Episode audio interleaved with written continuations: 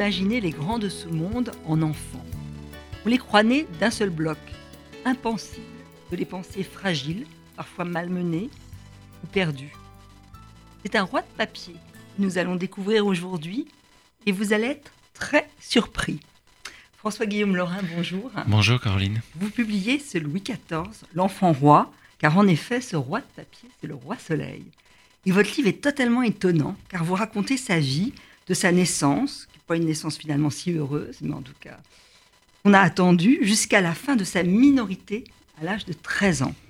Et ce petit garçon qui est élevé par Anne d'Autriche et Mazarin, il, est plongé dans une histoire palpitante, parce que c'est hautement romanesque, et ça vous, vous montrez à la fois l'arrière-plan historique et, politique, mais en même temps des personnages.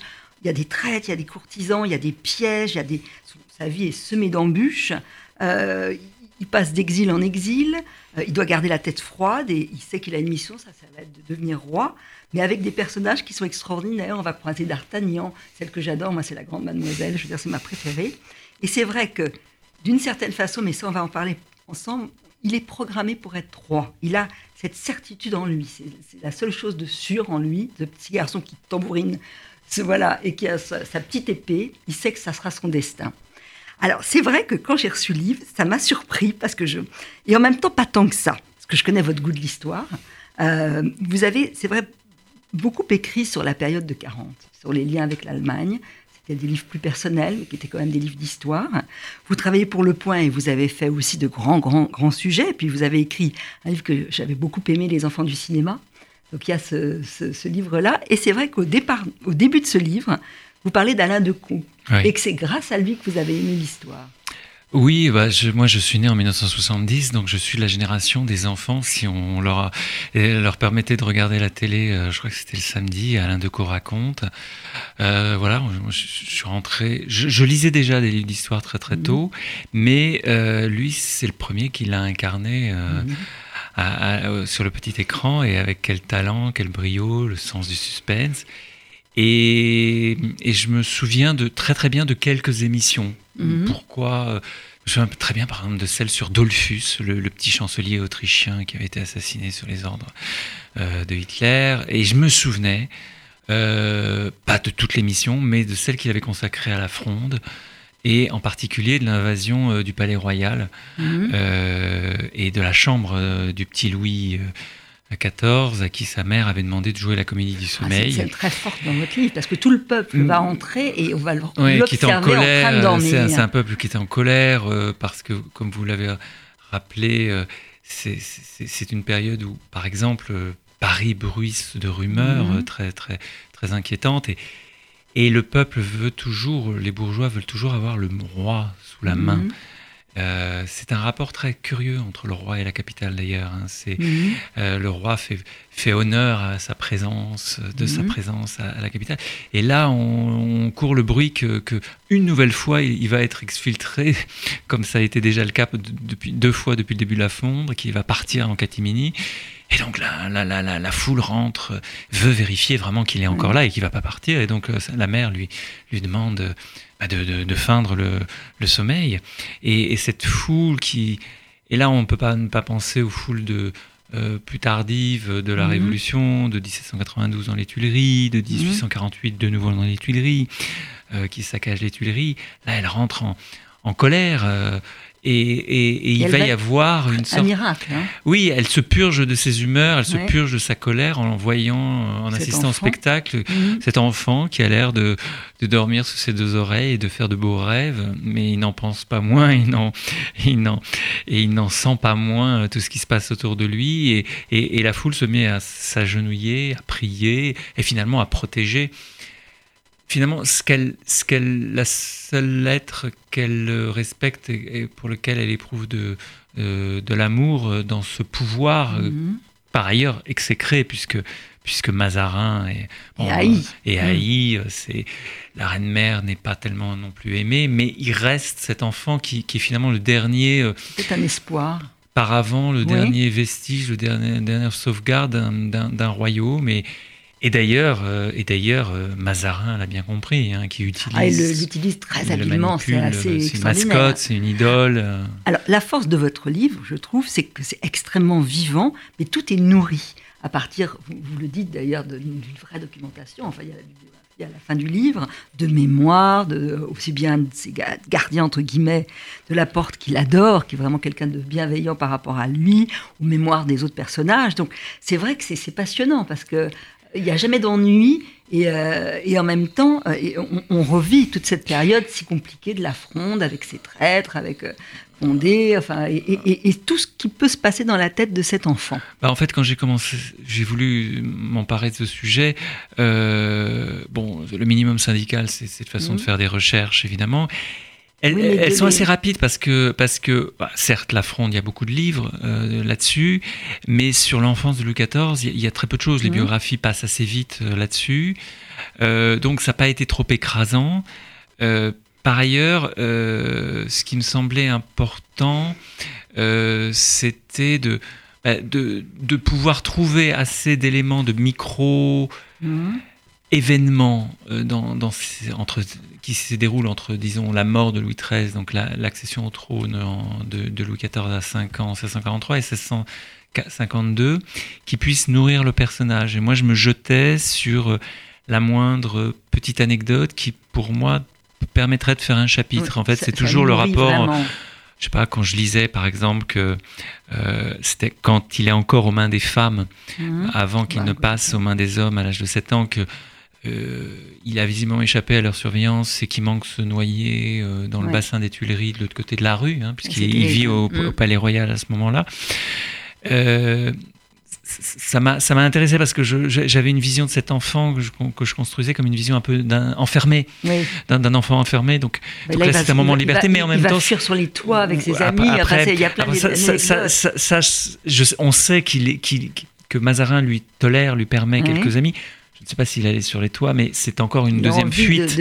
Voilà, voir Paris des toits et, pouvoir penser aussi à l'avenir, à ce qu'ils seront quand ils seront grands. Bon, ça mhm. c'est un, classique de la littérature, des, enfants illustres qui, ou des enfants tout court qui pensent à l'avenir. Mais et, par exemple, oui, ça, je me suis dit tiens, c'est une belle scène à faire euh, euh, mhm. quand il quand, il manque se noyer. Euh, à quoi ça tient Qui il va rencontrer sur son chemin Avec qui il va aller J'avais lu par ailleurs qu'il avait cette petite copine qui, était une mhm. fille de, fille de chambrière. C'est amusant. Euh, c'est amusant se retourner les, les, euh, les, les, hiérarchies, euh, faire de lui hein, le serviteur de la fille d'un chambrière, parce qu'il n'a pas encore complètement notion de, de, ce qu'il est et de son rang. Alors c'est vrai que sa, sa, naissance, c'est quelque chose de tragique. C'est vrai que la, la, reine Anne d'Autriche, elle, elle, a 36 ans, hein. elle pense que c'est fini pour elle. Mm.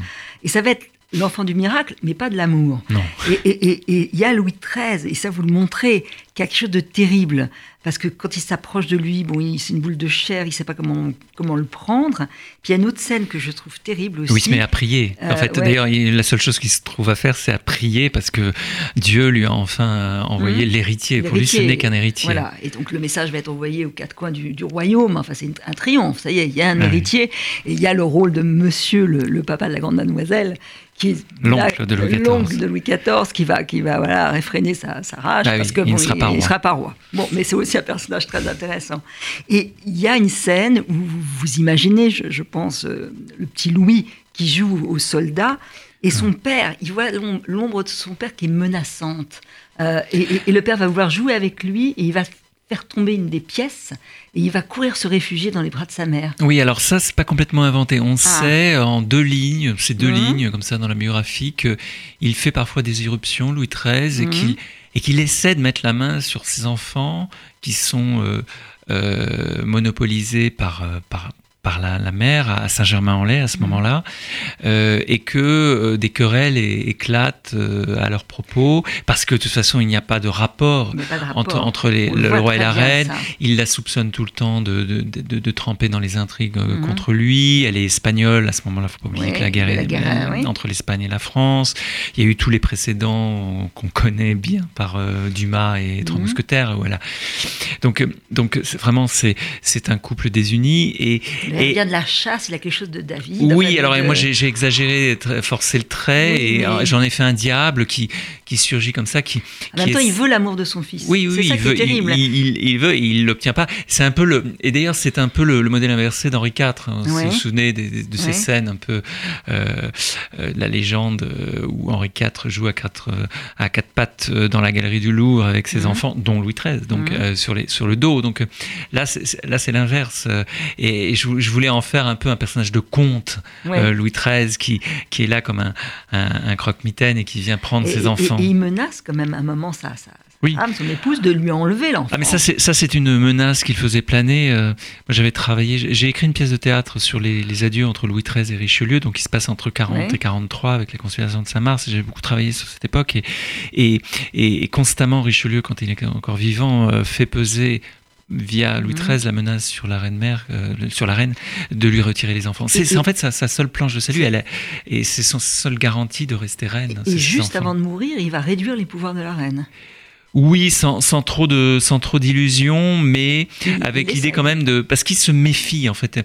Et c'est quand même un, un, un, très bon politique, Louis XIII. On a on a beaucoup daubé mhm. euh, et on réduit euh, et tout donné à Richelieu, mais ils ont mené et reconstruit la France aussi. Euh, euh, tous les deux dans un tandem très intéressant, euh, très compliqué. Mais en politique, il se méfie de, de, ce que va donner et ce que va faire. Euh, on peut imaginer à ce moment-là très bien que s'il lui donne tous les pouvoirs, elle puisse se retourner vers l'Espagne. Donc mmh. la France est en, est, en, est, en, construction territoriale vis-à-vis de l'Espagne, qui n'a pas encore, qui, qui est sur la pente descendante, mais qui n'a pas encore cédé. Elle va vraiment céder à Rocroi en 1643, et puis après euh, en 1648, et là ce sera presque fini pour l'Espagne, même mhm. sur l'échiquier européen. Mais là, on n'est pas encore. Euh, donc, donc hein. euh, il a toutes les raisons de se méfier. Et donc, Alors, on va quand même forcer le, petit Louis à assister à la mort de son père, qui, qui, voit son corps se, se, détraqué complètement, qui est dans un état épouvantable.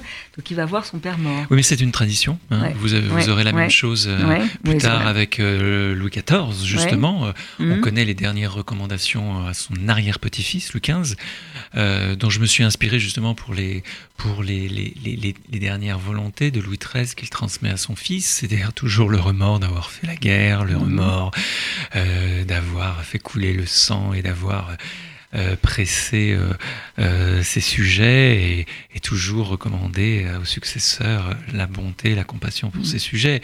De vaines paroles. Oui, de vaines paroles. Alors, il a cinq années bien heureuses tant qu'il est confié au, mm. monde des femmes, avec des, des, gouvernantes, dont l'une, Madame de Lansac, qui a perdu son, son fils. Et elle, mm. elle, elle, reprojette sur lui son amour maternel. Elle va être répudiée. Il y a une seconde qui va être répudiée.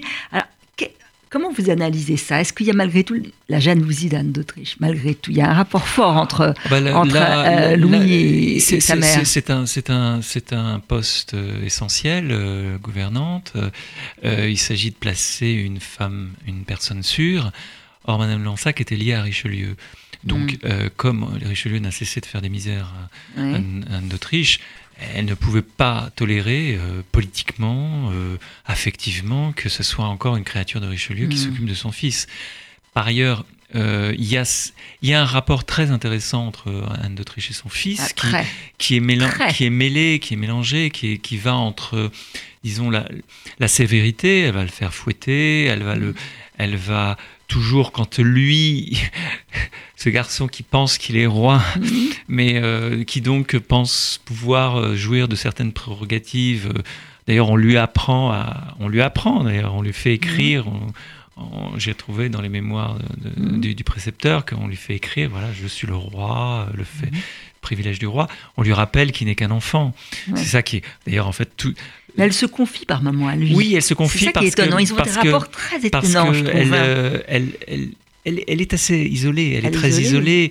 Euh, les rapports avec Mazarin, on a aussi beaucoup fantasmé. Est-ce qu'ils ont été amants Il y a une scène terrible d'ailleurs quand, quand, il est un été réfugié en dehors de Paris il va recevoir des lettres anonymes. Enfin, il y a oui, oui, oui. D'ailleurs, on, pense qu'il est un bâtard, qui est un bâtard, et qu'il est le fils décapité. qui sera décapité comme son cousin, le roi d'Angleterre. Un enfant qui reçoit ça et qui lit ça, oui, c'est terrible. Hein. dans les dans les Mazarinades, en effet, c'est d'une ça on peut les lire, c'est d'une violence, c'est une violence. Et donc, mais mais mais euh, mais les relations entre Mazarin et la reine sont, sont, quand même ambiguës parce que Mazarin est un personnage lui-même très sinueux, très, compliqué, tout, tout, dans le compromis, la négociation, qui, dont on ne sait pas les, les limites, dont on ne connaît pas les limites. Et donc, euh, je pense qu'il est très important pour, euh, pour cette mère de, de, de, pouvoir s'appuyer. Et puis, c'est l'avenir. Mhm. Euh, il faut pouvoir aussi maîtriser cet avenir parce mhm. que pas oublier que les relations entre Louis XIII et sa mère ont été exécrable avec Marie de Médicis, puisque Marie de Médicis a tout simplement essayé de se débarrasser de son fils. Et donc, euh, donc ces personnes-là savent, hein, c'est mhm. de l'histoire immédiate pour eux. Donc, il ne s'agit pas de renouveler la, euh, cette mauvaise histoire.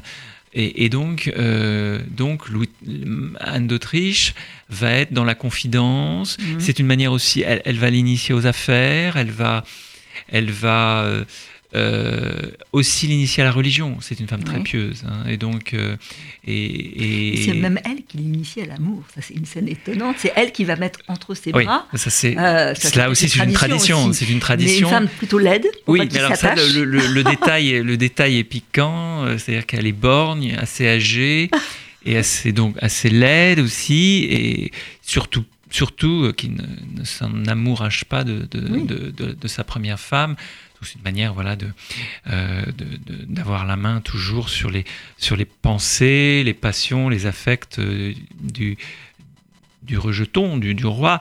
C'est, important, il hein. ne faut pas oublier qu'on est dans la décennie de Corneille. Hein. Corneille mhm. triomphe à ce moment-là. Mhm.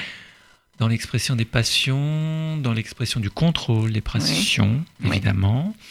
Et de ces personnages chez Corneille, ce sont des rois qui aussi, euh, qui ont des, des amours forts, des, des, des, choix à faire. Euh, mm. donc, euh, donc on, baigne dans toute cette, cette atmosphère-là à ce moment-là. Alors, avant de parler de l'éducation qu'on va donner au petit Louis et de son sens de, de la politique, moi, je voudrais qu'on s'attache sur deux personnages qui m'ont beaucoup plu. D'abord, son jeune frère, le, petit jeune Philippe d'Anjou. Philippe d'Anjou, que je trouve plein d'esprit. Parce qu'en fait, il est écrasé par son, qui n'est pas toujours très gentil avec lui. Et il a un, côté mordant, peut-être, je trouve ironique. Oui, vraiment, ah, dans le duo, c'est facile à faire, parce que, facile à rendre, parce qu'il n'y a, pas plus opposé que, que ces deux-là. Autant Louis est un garçon, on va dire, assez autoritaire, assez impérieux, assez grave, mm. pas, très, pas, pas, très léger, mm. qui a vite conscience de sa charge, euh, qui ne plaisante pas, qui n'a pas mm. l'innocence de son âge, en fait. Autant euh, le petit Philippe, qui a deux ans de moins que lui, euh, bah, il est enjoué, il est taquin, mmh, il, est, il est, mais en même temps, il est tendre, il est affectueux. quand, quand Louis manque hein. de, de, mourir d'une fièvre après mmh. tout le, le régime qu'on lui fait subir sur le front des armées, il est là à lui écrire sa première lettre pour lui dire toute son affection, qu'il attend que d'être, qu'il soit de nouveau en bonne santé pour lui rendre visite. Euh, il y a une scène que j'aime bien euh, quand ils sont à Saint-Germain-en-Laye sur la terrasse. Que, que, Louis ne cesse d'être humilié, parce que c'est ça mmh. en fait cette enfance, c'est une série d'humiliations dans le privé comme dans le public, avec, avec tous les parlements, les princes qui, qui contestent son pouvoir. Euh, il est là à la fois pour euh, euh, pour le petit Philippe pour montrer qu'il suit bien la situation, qu'il est mhm. qu'il est tout qu'il est peu plus petit mais qu'il a quand même compris ce, ce qui se passe. Et qu'en même temps parce que à ce moment-là Louis lui parle de son grand, leur cousin Germain Condé mhm. qui va devenir l'ennemi. Voilà, qui va mener l'affront mhm. des, princes qui l'amène avec le frère donc de Condé le mène avec son propre frère Conti et alors, euh, il comprend le, petit Philippe la comprend moins. Il dit que je comprends pas. on les voyait, euh, enfin, ah on, les voyait à la maison. Et donc, euh, et, là, il lui fait une grande déclaration de fidélité, euh, d'amour. Jamais je ne vous porterait de tort, euh, voilà, les liens sacrés, euh, la fraternité. Euh, et donc, ils s'engagent pour venir. Ils ont, voilà, ils ont 8 et 10 ans. C'est, c'est, très touchant, je trouve. Oui, Après, après, il souffrira, après, il souffrira de plus en plus. C'est pour ça qu'il revient à la fin, lors de l'épisode des ballets, mhm. parce que ce Philippe va avoir des, des, des, tendances homosexuelles, on, mhm. le sait, et, et, et, il aime bien déjà se déguiser. Et, mhm. et là, euh, son grand frère va le, va le, va le réprimander un peu, il va lui dire que tout ça n'est pas sérieux. Ah, dans les personnages fantasques, que je trouve vraiment tellement pimentés, c'est la grande mademoiselle. Alors, là, il y a des scènes très drôles dans votre livre parce qu'elle est petite, boulotte, elle a un culot dingue mhm. et elle a mis euh, euh, dans son esprit, elle, elle sera, c'est son futur mari. Ah bah, vous avez, elle a mis le grappin. Elle a mis le grappin, on va le dire ça. Et il y a une scène très drôle où lui, Bon, il est encore petit, elle lui plaît pas vraiment, il a son petit tambour. Et elle est là et elle va vraiment lui, lui sauter dessus. Enfin bon. Oui, parce qu'en fait, tout ça commence euh, très tôt. Elle a 11 ans de plus que lui. Et euh, Anne d'Autriche, donc la mère de Louis XIV, euh, ça j'avais lu qu'elle elle lui avait promis que ce serait son petit mari. Voilà. Elle lui avait promis qu'elle serait reine de France. Ah, et je crois qu'elle a, elle a gardé cela en tête. Et, et bon, Richelieu puis Mazarin ont calmé ses, ardeurs. Mhm. Donc pendant très longtemps, elle est allée chercher des partis un peu à droite, à gauche dans toute l'Europe pour être reine ou impératrice. à chaque fois, euh, ça manque, ça, ça rate, euh, le mari meurt. Mhm. Enfin bon, y a ça. Et, et, donc là. elle, en effet, elle poursuit ses assiduités, elle n'a pas renoncé, et, donc, moi, je me, je me suis amusé, voilà. c'est au moment de la fronde où elle va jouer un rôle politique très important. Parce que c'est, là aussi, c'est une Amazone. Elle, est complètement folle aussi. Parce qu'elle va, elle va se dire, voilà, j'ai reçu un camouflet, il ne veut pas de moi. Et elle va sauter sur Condé.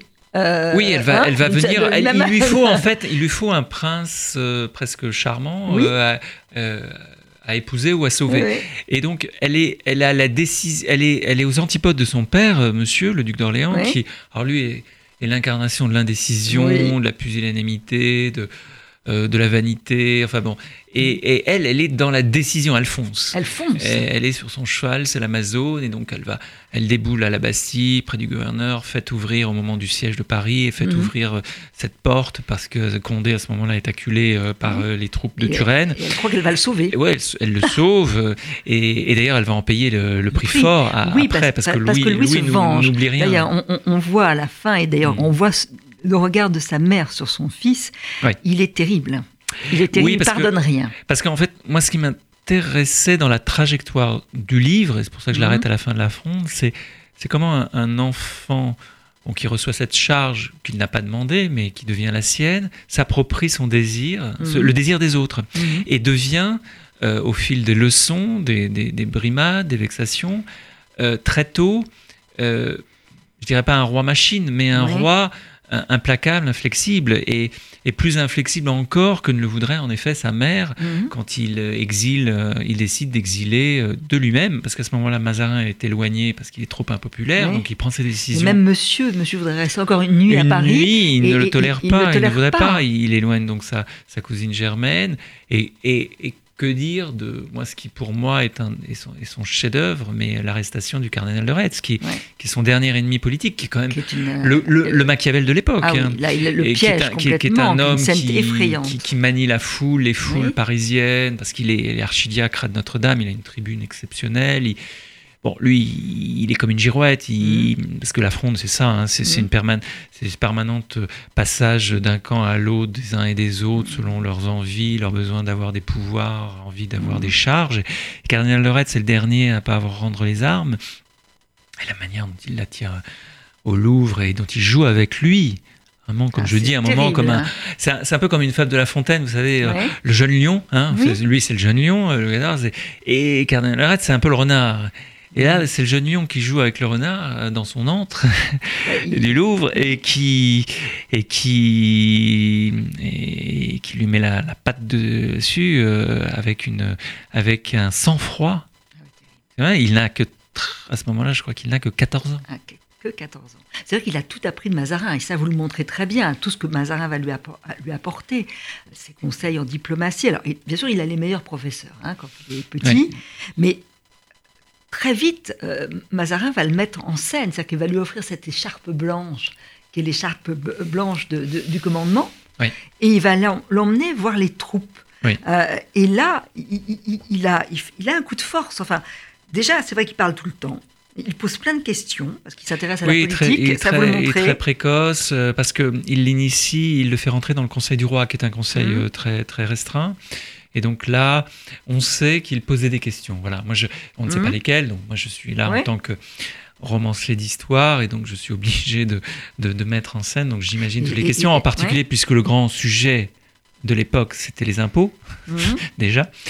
Euh, la France étant en guerre depuis 13 mhm. ans, bon, la France est, est, saignée. Euh, donc euh, il y a Particelli, ce, ce financier italien, qui, qui invente sans cesse de nouveaux impôts, qui, qui renforce la, la taille, qui renforce l'octroi, qui, renforce, qui ne cesse d'inventer, ça c'est toute la, mise en place de l'administration française, de nouvelles charges pour mhm. avoir de nouvelles nouveaux revenus. Et, euh, et, donc là, il pose des questions financières, même s'il ne comprend pas tout. Euh, en tout cas, il, ah fait, il de s'intéresser. Et puis, puis, la guerre, la guerre, ça c'est plus naturel parce que ça fait partie de l'apprentissage d'un roi. Mais quand même, là, cette scène, moi je voudrais lire cet extrait. Je ne sais pas quel âge il a quand il passe en revue les troupes. Euh, donc il a 9-10 ans, là. 9-10 ans, il a une allure martiale, il a cette écharpe blanche que lui a offerte Mazarin. Et là, euh, les, je vous lis. Les échevins d'Amiens, qui souhaitaient la bienvenue au souverain, échangeaient des regards admiratifs. Le charme opérait également sur les troupes dont il inspectait les rangs, y compris sur des soldats qui tuaient impitoyablement sur tous les fronts. Assez dur à cuire, l'enfant parut un jeune dieu de la guerre, descendu du ciel afin de les guider vers la victoire.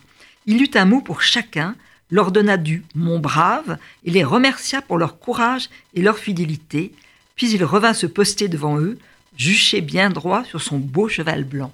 Il a un aplomb stupéfiant quand même. Là. on sait que c'est un, c'est un enfant qui euh, maîtrise très vite son corps. D'ailleurs, il a un mhm. amour fou pour, la danse. le, théâtre et la danse. Et c'est ça qui va d'ailleurs l'épanouir complètement, la danse. Hein. et, et, donc, euh, euh, il, joue aux mhm. soldats à l'intérieur du palais royal, puisque Mazarin lui a fait construire ce fortin, donc il rejoue à la guerre là-bas. Euh, et, et, pour lui, c'est aussi, n'oublions pas, dans toute cette période de, de, brimade, il y a ce moment, vous savez, où, où il, euh, il se plaint auprès de Mazarin et de sa mère parce qu'il n'a plus ses draps sont usés, son, le, le plancher de son fiacre est troué, il a qu'une robe de chambre parce que la, cour n'a plus d'argent. Et donc mhm. l'armée, c'est une moyen de se, de se montrer enfin en majesté, c'est un moyen d'être reconnu. Là, là-bas, on l'aime, là-bas, on l'admire, là-bas, on le respecte. Donc c'est un... J'ai toujours vu, en pensant à la suite, évidemment, mhm. au roi absolu, à Versailles, ça, que, que finalement, c'était un enfant qui s'était construit dans la revanche et dans l'idée de toujours d'être admiré parce qu'il a parce qu'il a été humilié, il voudra être admiré. et parce qu'il a été tout. Presque touché, on mhm. avait commencé sur la scène euh, du, peuple dans, sa chambre du mhm. Palais Royal, parce qu'il a presque été touché, crime de lèse-majesté. Enfin, c'est une scène euh, Terrible, euh, sidérante pour l'époque. Il voudra être intouchable, inaccessible, que ce soit sur une scène de théâtre, de ballet, ou que ce soit dans le cérémonial de Versailles. Parce qu'au plus, au, moment le plus fort de la fronde, Mazarin lui fait faire quand même quelque chose de très dangereux il, part avec lui en province. Oui, alors là on euh, retrouve, euh, on retrouve, vous savez, ce qui, ce qui existait au XVIe siècle, le Tour de France. Euh, Catherine de Médicis avait fait ça avec son, fils Charles IX, présenter le roi, montrer le roi, mais là il y a un enjeu un peu plus délicat, c'est que les provinces se sont rébellées, elles ont pris le parti, certaines d'entre elles ont pris le parti des princes. donc euh, en particulier, on va dire, euh, la région près de Lyon, la région, euh, la Normandie, et puis le sud-ouest et Bordeaux. Bordeaux, qui est une, vraiment, qui est très, très importante ville. Hein. C'est la, avec Rouen, c'est la, c'est la mhm. troisième ville du royaume à l'époque, qui, dont le Parlement défie le roi. Et, donc là, il est, il est confronté à la nécessité d'écouter sans cesse, sans péternellement, les mhm. discours des, des présidents du Parlement. Parce qu'il y a une liberté d'expression très, très, très forte à l'époque des, parlementaires qui n'ont d'ailleurs que ce pouvoir-là, le pouvoir de remontrance, le pouvoir de blâme, mais euh, ils n'y vont pas par quatre chemins, ils disent leur quatre vérités au mm. roi, et, euh, et, en particulier ce président de Parlement. Et, et, Mazarin lui apprend à, à écouter, mm. à se taire, à, à, à, faire semblant euh, de comprendre. Mais il y a une scène, moi, qui m'a... qui montre bien la douleur, en fait, la souffrance qu'il endure et qu'il intériorise, c'est à Bordeaux justement, avec Brienne qui est venu le rejoindre. Oui, son ami d'enfance. Euh, et, et, ça, c'est une phrase avérée, puisqu'on la trouve dans les mémoires de Brienne, euh, qui raconte euh, cette scène où, où, là, pour parler, pour parler enfin, Louis, Louis, Louis craque. Mhm. Et, et, il, il lâche toute sa, colère et il dit voilà, et un jour ils s'en repentiront de, m'avoir fait endurer euh, tout cela et il pleure et tout de suite il se reprend. Euh, vous voyez, on, est toujours dans cette, ce milieu du 17e où, il doit, où voilà, euh, le, contrôle de soi, la maîtrise. La maîtrise. Il menace même son ami s'il si, si, si, divulgue, s'il si, en fait état de, de, ce moment de, faiblesse, en fait, parce que mm. il l'interprète, il l'analyse tout de suite. Il s'est laissé aller, il a eu un moment de faiblesse, il a cessé d'être le roi pour redevenir un enfant. Un enfant, il veut. Et alors, c'est vrai que ce qui va lui donner la force, c'est d'avoir un ennemi désigné, c'est Condé. Euh, ça, je mm. trouve qu'il y a une scène très forte. Euh, donc, il, euh, le, roi et la, cour, ils vont quitter Paris pour Fontainebleau, et Condé est parti. Et Condé est parti à Bordeaux. Et là, je, vous cite, le, donc, le roi descendait vers le sud avec ses troupes, il était majeur, donc il a 13 ans, chef de guerre et à la tête d'une croisade qui, aux yeux de tous ceux qui comptaient à Paris, passait désormais pour juste, mettre au pas ce rebelle de Condé. Tout d'un coup, ça, il va trouver sa force là. Oui, surtout que Condé, euh, donc, euh, il devient rappelons, roi. rappelons que Condé est le grand héros euh, de l'époque. Hein. Mhm. C'est c'est c'est le vainqueur de Rocroi, donc c'est mhm. vraiment celui qui a sauvé le, royaume. C'est un personnage assez, euh, à la fois très laid et en même temps euh, assez fascinant de laideur, comme mhm. souvent parfois les, très grands laits le sont, et qui est très sûr de lui, de son sang, de ses qualités, très méprisant envers tout le monde. Euh, en lisant les, biographies de Condé, on voit que il, il traite plus terre Mazarin, qui pour lui, euh, alors là il y a la xénophobie de l'époque, qui n'est qu'un Italien euh, intrigant, euh, dont il se demande ce qu'il fait là. même la reine, là il le traite de, de grosse espagnole, un, peu, un peu épaisse. donc il, il, a, il a vraiment le... C'est les dernières manifestations dans l'histoire de France de ces grands, ce qu'on appelait les grands du royaume, qui pensent, ont pensé à un moment avoir leur chance non pas forcément pour devenir roi, mais pour mhm. tenir les clés du royaume. Euh, c'est une longue tradition euh, depuis euh, des siècles. Et avec, avec lui s'en va le dernier grand. Et, et, mais quel, quel, quel personnage? Et il ne va cesser de mépriser aussi, de, de traiter par, par-dessus la jambe le petit roi. Euh, et donc, euh, évidemment, il ressent toutes ces, toutes ces, primades, euh, le 14, donc il, il, va avoir de cesse militairement. bon, il a Turenne dans sa, dans son, dans sa manche, parmi ses atouts, et donc de, de se débarrasser de, ce, de, ce, de, ce, de ce jeune, pas moins jeune que lui, mais de ce rival évidemment encombrant le temps nous manque, ça m'énerve parce que votre livre est tellement riche. Il y a une, il y a une scène, il faut absolument que nos, éditeurs vous lisent, quand le, quand le petit roi, papier, va, papier parce qu'il y a une scène que vous racontez, il va avoir une couronne. Ah oui, après avoir tiré les rois. Voilà, euh, va devenir le roi soleil parce qu'il y a la, danse, le ballet qui est très important et ça va être quand même sa métamorphose. Le, il a, tout le spectacle d'ailleurs va lui être dédié et il devient le roi soleil. Avec il est éclatant, il a quelque chose d'extraordinaire, c'est sa danse.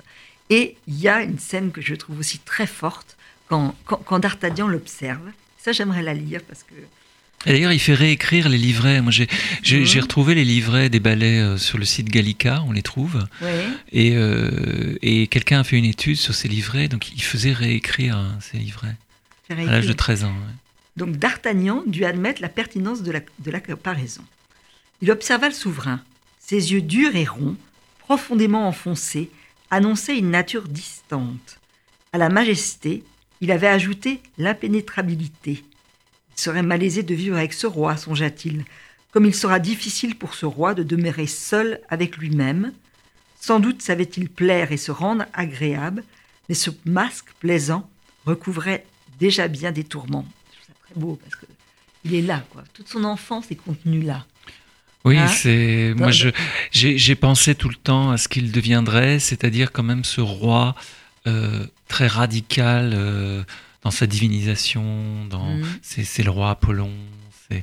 c'est évidemment le roi solaire, mais c'est le roi machine, c'est ce cérémonial quasiment inhumain. Mais je pense que derrière cette, euh, cette inhumanité, il y a, il y, a, il y a, beaucoup de, de, souffrances de, souffrance qui, qui, qui, viennent de là et de, mm. euh, de mettre un couvert là-dessus, euh, euh, de, les travailler. Et, comment il va, avec ses pas, aller à la fin du livre vers Versailles Oui, ça on sait. On sait très beau aussi, On sait qu'il a fait une visite quand il était adolescent de, Versailles. on ne sait pas dans quelles circonstances, sans doute pendant qu'il était en train de chasser. C'était les terres de chasse. Et je, trouvais intéressant de revenir euh, à la fin sur le père, mhm. euh, cette continuation. Et à travers le tableau, là, mhm. ça c'est j'ai complètement inventé, mais ces tableaux existent. Hein. Mhm. Ces tableaux de, qui voient son, son, père justement représenté euh, sur les tableaux, euh, sur, justement sur place dans ce petit manoir de Versailles. Et là, il y a l'idée d'une continuité. Euh, dont il n'a pas encore complètement conscience, mais mhm. voilà, je trouvais ça, c'est un clin d'œil de le laisser sur le, seuil de Versailles. C'est vrai que c'est en, s'arrimant sur l'enfance de, Louis XIV, c'est un texte très moderne. Enfin, c'est un personnage très moderne d'une certaine façon. Parce qu'on voit la complexité, on ne voit pas je que le masque. Je l'ai, en fait, je suis allé, j'ai essayé vraiment de, de, hein, comprendre. Euh, c'était, c'était ça. Moi, voilà, c'était là en soi qu'il était François proche. Guillaume Louis XIV, l'enfant roi chez Ixo. Un très beau texte, vous l'aurez compris.